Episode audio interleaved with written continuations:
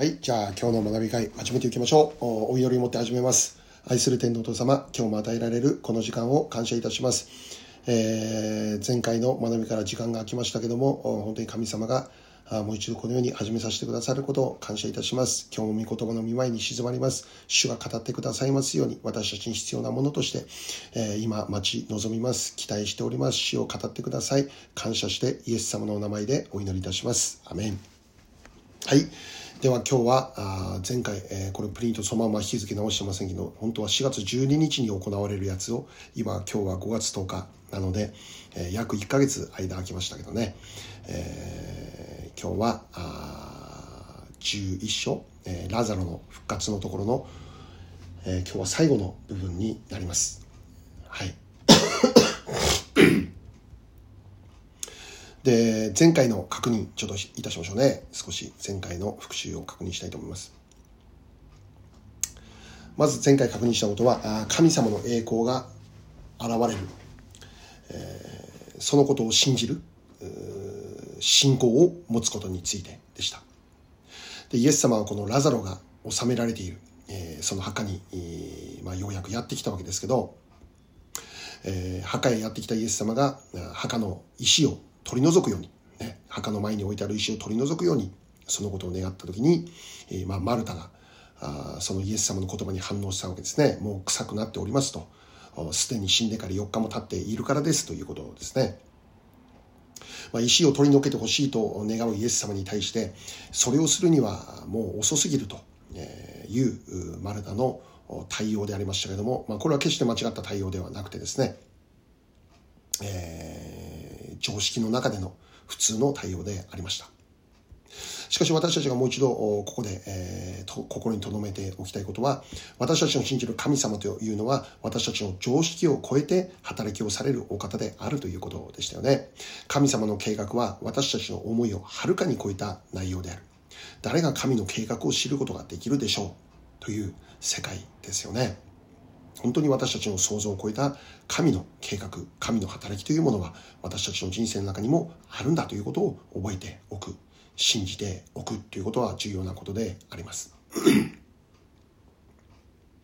でイエス様があそのマルタにこう言ったわけですよね。もしあなたが信じるなら神の栄光を見ると言ったではないか。ね。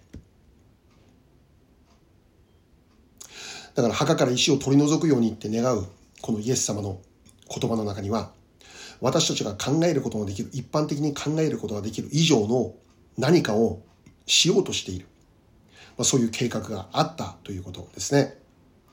で実際イエス様は、えーラザロを生き返らせるという御業をこの後行われるわけですね。信じられないことが実際の現実として起こった。でそれを実際行うために、えーまずイエス様が石を取り除けるようにということを行われたということですね。願われたということですね。はい。私たちも神様の栄光を信じて、え祈っても良いのですね。神様の栄光が現れることを期待しても良いのですね。現実的な考えとか一般的な状況とか環境を乗り越えて働きをすることのできる神様の栄光というものを信じて祈ってよい。神様にはそれができる。神様が動けば状況は一瞬で変わる。神様が働きを始めるなら死人でも生き返るということが起こる。不可能を可能にされる神様。栄光を私たちの人生にも表そうとしている神様。このお方を信じて期待して生きることは私たちの人生に多くの有益を与えることになります。イエス様もマルタに言いました。あなたが信じるならね。あなたが信じるなら、ね、私たちの信仰をもう一度確認することであります。また次に確認をしたことは神様は私たちの願いを聞いてくれるお方である。イエス様は天の父を見上げてこう祈ったわけですね。私の願いを聞いてくださったことを感謝しますまずイエス様が祈ったことというのは 聞いてくださったことに対する感謝でありましたしかし実際にはまだ聞かれていなくてラザロはこの後に生き返ることになるんですね。この時点ではまだ生き返っていなかったんです。しかしイエス様は私の願いを聞いてくださる神様であることを感謝しますって。ラザロが生き返る前に聞いてくれた、すでに聞いてくれたことを信じて感謝しますって告白するわけですね。先に宣言する。こうしてください、ああしてくださいという祈りも大切でありますけども、イエス様のようにすでに与えられたことを感謝しますと祈ることも重要なんだと。なぜならば、天の父は私たちの祈りを聞いてくださるお方である。祈りは聞かれるから。だからまだ何も起こっていないけど、まだ何も与えられていないけど、すでに祈りは聞かれたと信じて感謝する、ここに私たちの信仰が見られるということですよね。祈りは聞かれる。これは単なる私たちの希望的な観測ではなく、御言葉の約束であります。だから私たちは祈りの中で、天の父が私の祈りに、祈りを聞いてくださることを感謝しますって、先に感謝の祈りを捧げてしまうことですね。祈ったことはその通りになると信じる人。そのような人として私たちはこれからも歩んでまいりましょ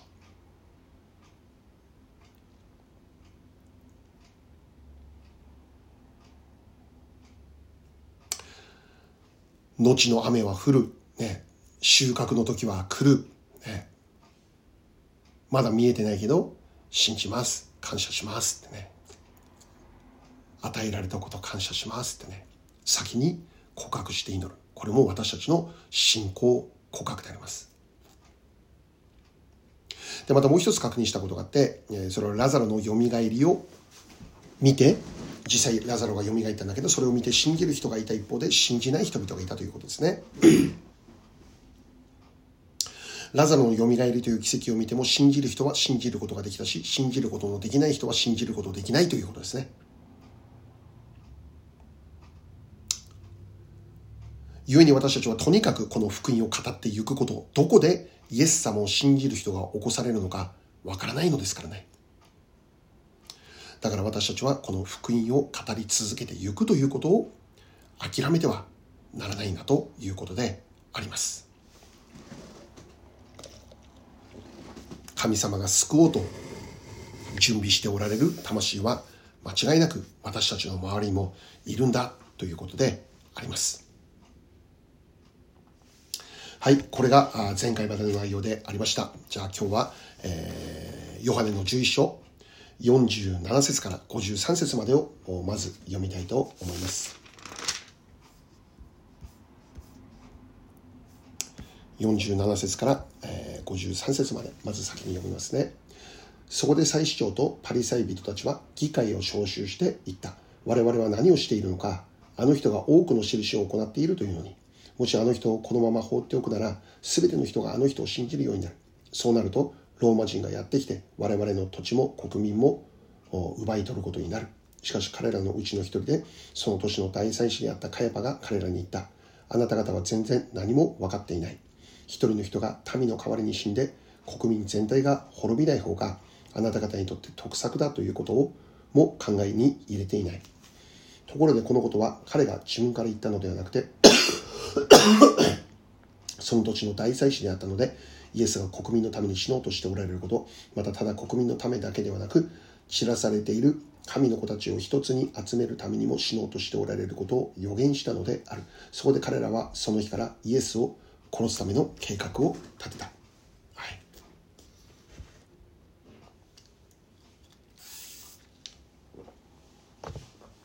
はい、11番。大祭司、カヤパの言葉。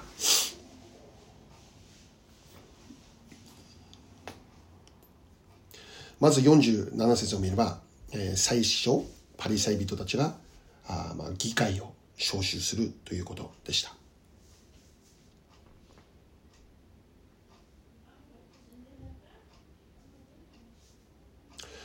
で、その中で話し合われている内容というのは、イエス様のことについて、テーマはイエス・キリスト。我々は何をしているのか。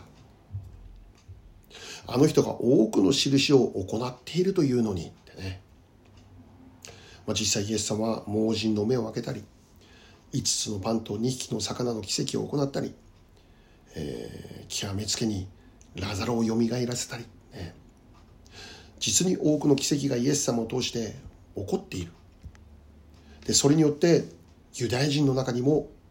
イエス様を信じる人々が確実に増えている。信じるまでにはいかなくても間違いなく人々の目はイエス様に向けられている。イエス様に対する注目がもう普通じゃない。街中がイエス様の話題で持ちきりになっている。騒ぎになっている、まあ、そういう状況ですよね。どうしたらいいか会議をするんです。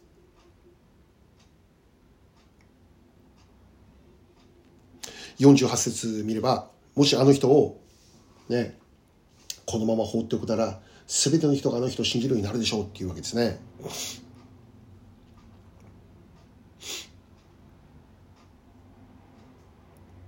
祭司長とかパリサイ人たちが恐れていたこととは何かというと、すべての人がイエス様を信じて、多くのユダヤ人たちがイエス様を信じて、イエス様についていってしまうんじゃないかということなんですね。で、もし、そういうことが起こるなら、多くの人々がイエス様に信じ、イエス様についていってしまうということならば、何が起こるということを教えているのかというと、もう一度48節を見れば、ローマ人がやってきて、我々の土地も国民も奪い取ることになってしまうということですね。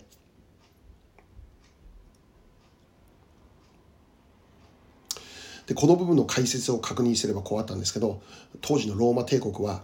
えー、そのそれぞれの地がね、えーまあ、属州っていうんですか？なっているその地がね治安が守られているならば治安が守られている限りにはあこの宗教とか政治とかにもうその寛大な政策をとっていたわけですね。しかしもし一旦何か暴動でも起きるならばたちまちローマ軍が介入して、えまあ、その地を支配してしまう、ね。政治のもう宗教も、え、もう全てを奪い取るということその権利を奪い取るということですね。自分たちがもう収めなきゃならないっていうことですよね。つまりこのイエス様が民衆の人気を集めて、えー、イエス様に人々がついていくということならばローマ人がやってきて私たちの権利全て奪われてしまうことになるんじゃないかそれこそ本当の私たちは奴隷になってしまうんじゃないか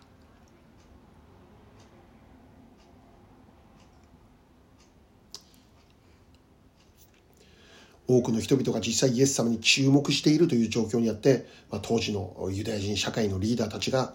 恐れていたわけですね。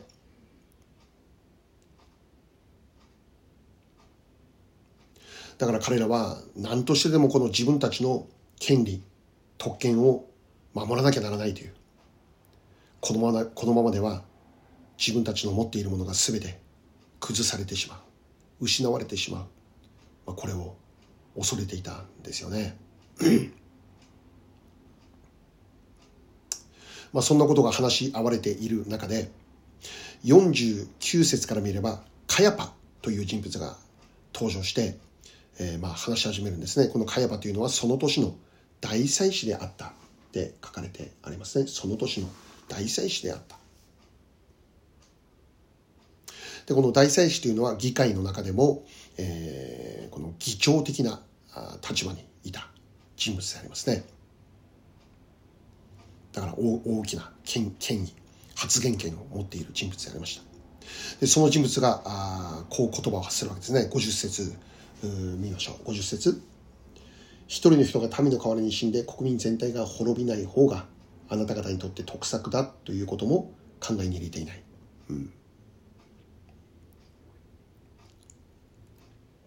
だからこれ何言ってるかというと一人の人が誰か一人が民の代わりに死ねば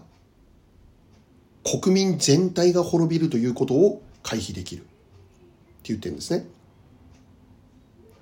つまり、この、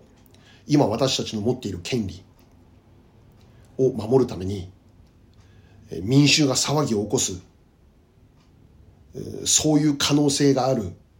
状況にあって、で、その中のリーダーであるイエス・キリスト、この一人の人、イエスが死ねば、国民全体がローマ軍によって支配されることにはならない。国全体が私たちの権利が守られる。イエスさえ死ねばイエスさえいなければ私たちの特権は守られる。だから私たちのこの特権権利を守るためにはイエスを何とかして滅ぼさなきゃならない。これが私たちにとって得策だ。これがまあカヤパの語っていたことなんですね。だからイエスをイエスさえいなければというカヤパの意見でありました。しかし51節と52節を見ればカヤパの語った内容が全く違う視点で解釈されているということを見ることができるんです。52節の最後を見れば予言ねカヤパの言葉が予言の言葉であったって語るわけですね。50節で語ったこのカヤパの言葉というのは、これから起こる出来事の予言の言葉として語られていると解釈しているわけです。もちろんカヤパはそんなつもりで語っていないんです。単にイエスが滅びればうちらは生きるって考えたんです。しかし聖書の解釈は、カヤパの言葉は予言であるって解釈するんですね。どういう予言かというと、これから起こるイエス様の死についての予言ですよね。確かにこの後にイエス様は十字架で死ぬんです。カヤパが言う通りに一人の人が死ぬんです。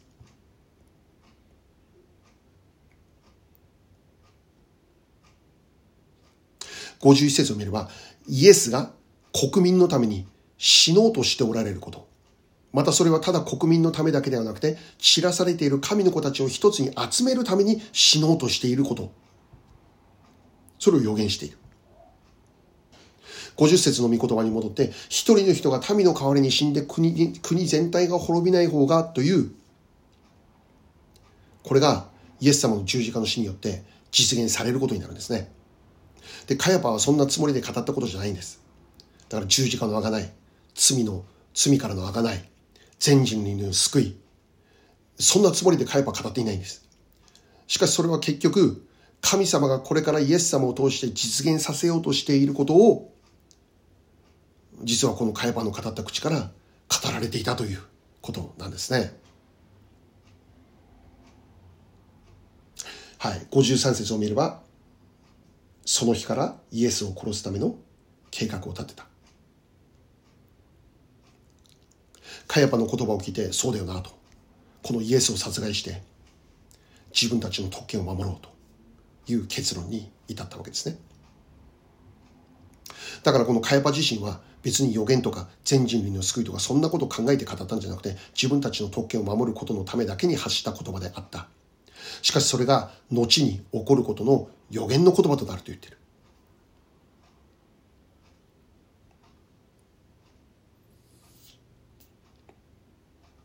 はい。ここから何を教えているかということでありますけども、神様の計画の実現というのは起こり得ないところから起こったということです。カヤパはイエス様さえいなければ私たちは守られる。もう全く意的な考えで、そう語ったんです。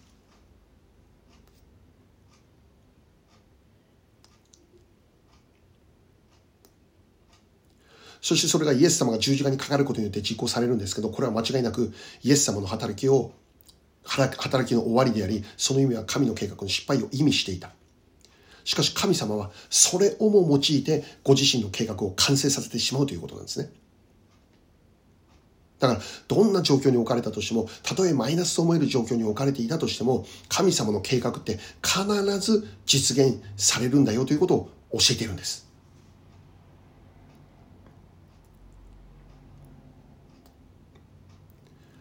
カヤパは単にイエスを殺してうちら生きようと言ったんです。だけどそれが神様の実は計画だったという驚くべき逆転の神業が起こるわけですよね。神の計画は必ず実現される。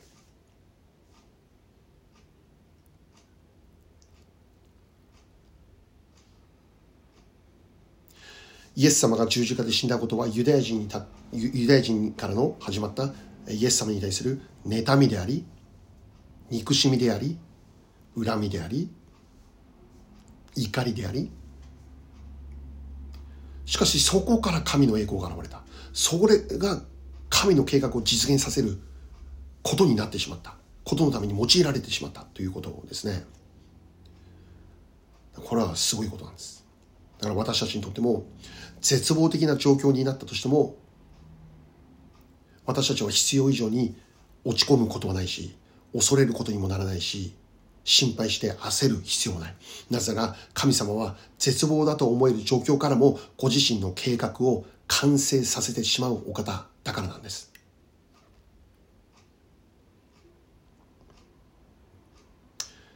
だからこれはもう繰り返し学んでいるように神様の計画というのは私たちの予想をはるかに超えているんです。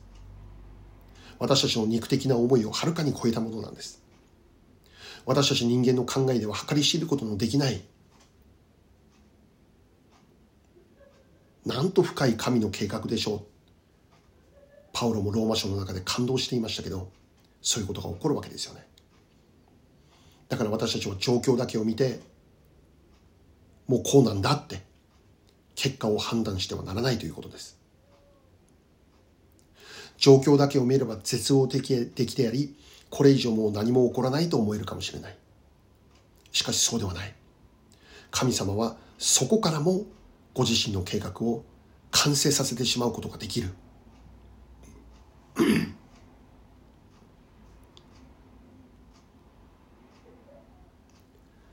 神様の計画の完成まではもちろん時間が必要かもしれない。しかしその時間は永遠ではなく必ず完成の時は準備されている。その時に至るまで私たちは失望することではなくて逃げ出さないで諦めないで自分ができる最善を尽くして神の栄光のために前進をしていくことなのです。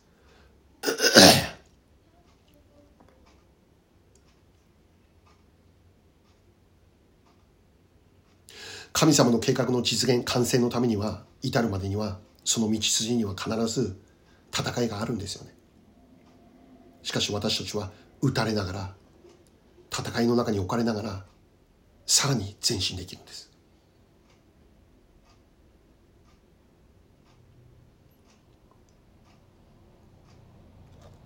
完成に至るまでの戦いというのは簡単ではないかもしれません。難しい本当に辛いものかもしれません。しかし私たちはイエス様を信じている私たちはすでにもう一人で歩いていることではない。精霊様が一緒にいて必ず助けてくれる。ヨハネ14章16節から17節読みます。ヨハネの14章16節から17節。ヨハネの14章16節から17節私は父にお願いをします。そうすれば父はもう一人の助け主をあなた方にお与えになります。その助け主がいつまでもあなた方と共におられるためにです。その方は真理の御霊です。世はその方を受け入れることができません。世はその方を見もせず知りもしないからです。しかしあなた方はその方を知っています。あなた方は、あなた、その方はあなた方と共に住み、あなた方のうちにおられるからです。18節私はあなたを捨ててあなた方を捨てて孤児にはしません。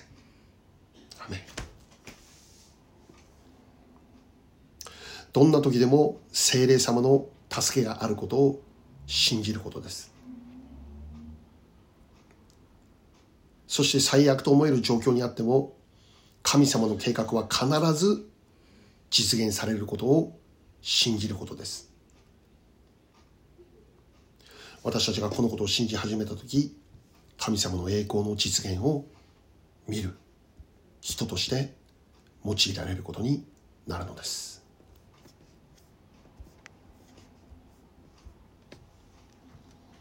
はいじゃあ次12番いきましょう。いよいよ最後です。ヨハネの11章54節から57節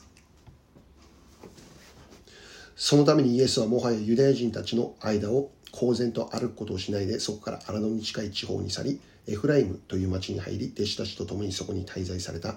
さて、ユダヤ人の杉越の祭りが間近であった。多くの人々が身を清めるために、杉越の祭りの前に田舎からエルサレムに登ってきた。彼らはイエスを探し、宮の中に立って互いに言った。あなた方はどう思いますか？あの方は祭りに来られることはないでしょうか？さて祭司長パリサイ人たちはイエスを捕らえるためにイエスがどこにいるかを知っている者は届け出なければならないという命令を出していた。はい。12番、イエスを捕らえようとする人々。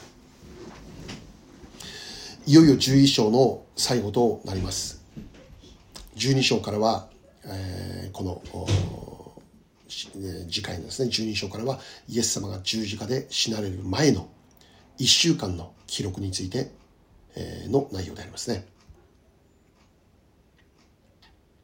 で、11章の54節見ればですね、イエス様はもはやユダヤ人たちの間を公然と歩くことはしなかった。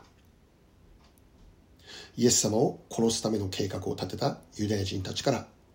イエス様が身を隠すということですね。しかしまあ実際イエス様はこの後にユダヤ人たちの手に捕らえられて十字架にかかることになります。ところがまだえその時ではなかったということですね。まだやらなければならないことがあった。イエス様がこの地上で十字架にかかる前に弟子たちに教えなければならない重要なことがあったということですね。55節を見れば、ユダヤ人の杉越の祭りが間近であったとあるんです。イエス様は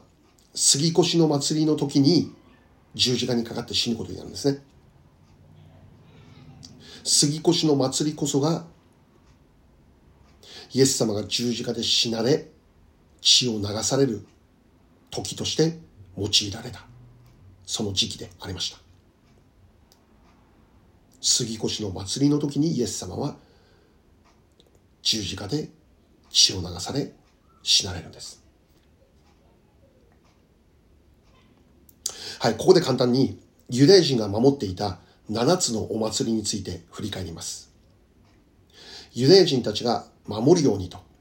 神様が聖書を通して教えている祭りが7つありました。ね、7つあった。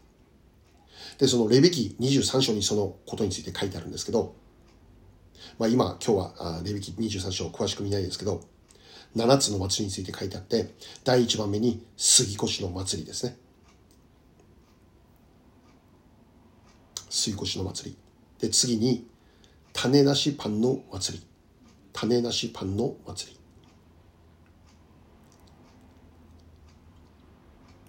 で、次に、初穂の祭り。初穂の祭り。で、次4番目に、五巡節の祭り。で、この4つが春の時期に行われる祭りですね。だから私たちの暦では4月から5月、まあ、その時期によっては違うんですけどその年によってまあ時期も違うんですけど3月末から4月末とか5月初めとか、まあ、そういう時期ですね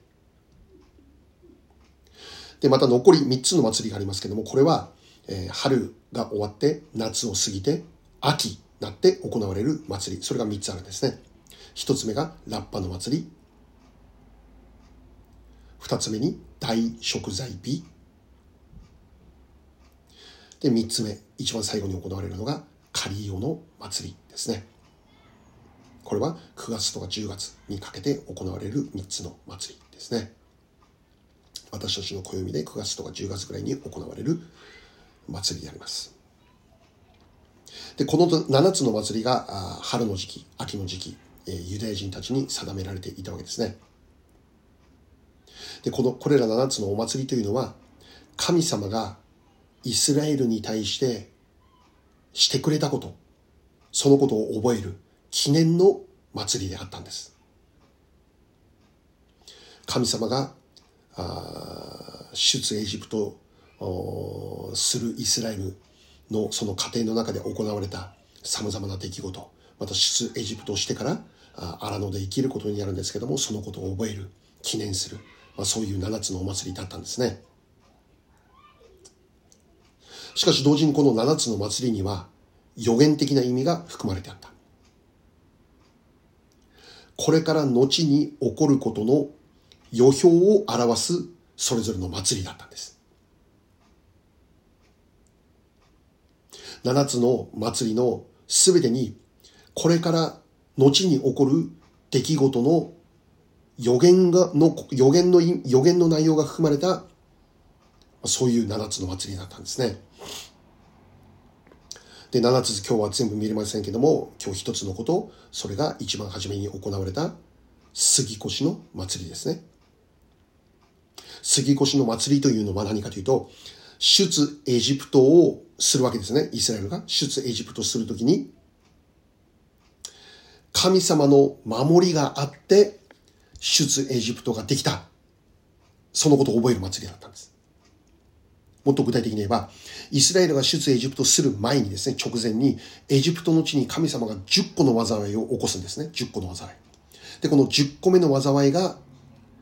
エジプトの地に住むすべての発語、ウイゴが撃たれて殺されてしまうという災いだったんです。だからエジプトにの地に住んでいるすべての人が、のウイゴが、すべての家庭のウイゴ、それは子供、人間であっても、また家畜であっても、ウイゴがすべて撃たれて殺されてしまうという10個目の災いが起こったんですね。しかしその時に神様がイスラエルに約束していたことがあって、あなた方の家の門中に子羊の血、ほふった子羊の血を振りかけておきなさい。血を振りかけておきなさい。もし家の門中にその子羊の血が降りかかっているのが見えたならば、ウイゴが打たれるという災いはその家に起こらないという。災いがその家から過ぎ越されるという約束だったんです。で、イスラエルの民たちは神様の語られることに従って、家の門中にそのほふった子羊の血を振りかけるんですね。で、実際エジプトの地に10個目の災いが下されたんだけども、家の門中に子羊の血が降りかかっていたならば、その家には災いは起こらなかったんです。門中に注がれている血を見て、災いが過ぎ越されていくことになったんです。だからイスラエルに災いが起こらなかった原因というのは、ほふられた子羊の血だったんです。血を見て災いが過ぎ越されたんです、その家からね。イスラエルが優れていたからとか、イスラエルが何か特別に愛されていたとか、そそういうことじゃなくて、流された血が災いを過ぎ越した。で、この血を表しているのがイエス様の十字架で流された血なんですね。十字架にかかったイエス様の血。で、そのイエス様が十字架で流された血によって私たちの罪は許され、罪の上の裁きが私たちの人生からも過ぎ越されるという恵みに預かることになるんです。だからこの杉越の祭りというのは、イエス様が十字架で流される血潮を予表するものだったんですね。故にイエス様は杉越の祭りの時に十字架で死ななきゃならなかったんです。これはもう出エジプトの時からもう決められていたことだったんです。この杉越の祭りの時期だった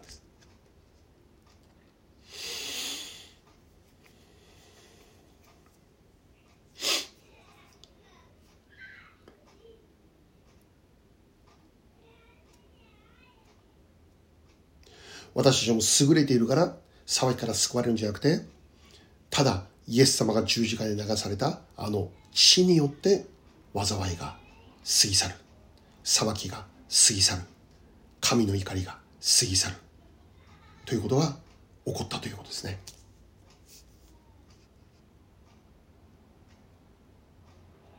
杉越の祭りにはそういう意味があって、故にイエス様は杉越の祭りの時に十字架で死ななきゃならなかったんです。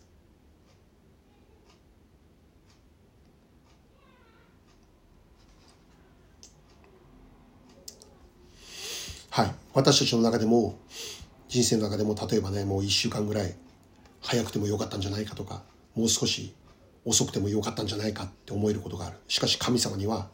神様のタイミングがあることを覚えることです。神様によって定められている時間があるということを覚えることです。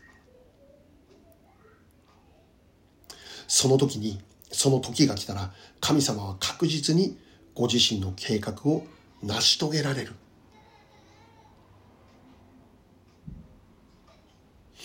私たちはもっと早く解決してくれたらいいと思うことがあります。もう少し時間が経ってからの方がいいんじゃないかと考えることもあります。しかし全ては神様の時になされます。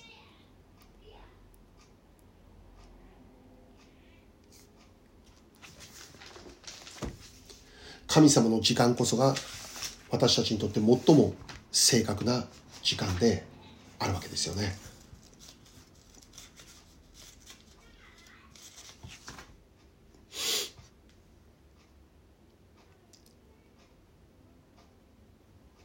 神様はご自身が定めた時間から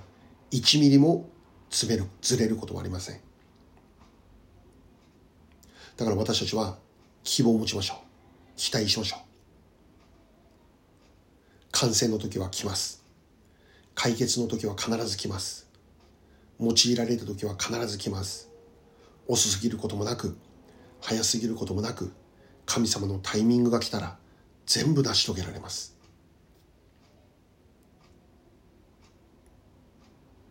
私たちはその神様の時が来ることを待ち望みそしてその時が来たらただ従順するだけです。その時が来るまでは精霊様の助けを受けて耐え忍ぶことです。私の時間にばかり集中をすると私たちは焦るしイライラするし不平不満ばかりが出てきます。神様の時間に合わせることです。そうすれば私たちの心には平安が与えられると信じるのです。何よりも私たちには助け主精霊が与えられている。精霊様と一緒にその時が来ることを待ち望むのです。お祈りいたしましょう。愛する天皇と様感謝いたします。今日も与えられる祝福の御言葉をありがとうございます。すべてのことには神様の計画がありそして神様の時間があることを私たちは今日学ぶことができたことを感謝いたします。何も起こらないのではなくて、全く与えられないのではなくて祈りが聞かれないのではなくて神の計画がある神の時間があるそのことを私たちは覚えてこれからも諦めずに逃げ出さずに神様の時を待ってそう聖霊様あなたと一緒に、えー、その時を来ることを期待しながら今を熱心に生きる我らであるように祝福してくださいますようにお願いを申し上げます。自分の時間ばかりを見て焦らずにイライラせずに不平不満を発することがないように主をどうぞ助けてください。神様の時があることをもう一度信じてそこを見ることができるようにその信仰を与えてください。すべてを主ようあなたの御手に委ねます。ヨハネ11章の学びにもう一度感謝して尊き主イエス様のお名前でお祈りいたします。アメン。はい。じゃあ今日で11章の学び終わります。また来週からは12章です。はい。感謝します。ありがとうございました。ハレルヤ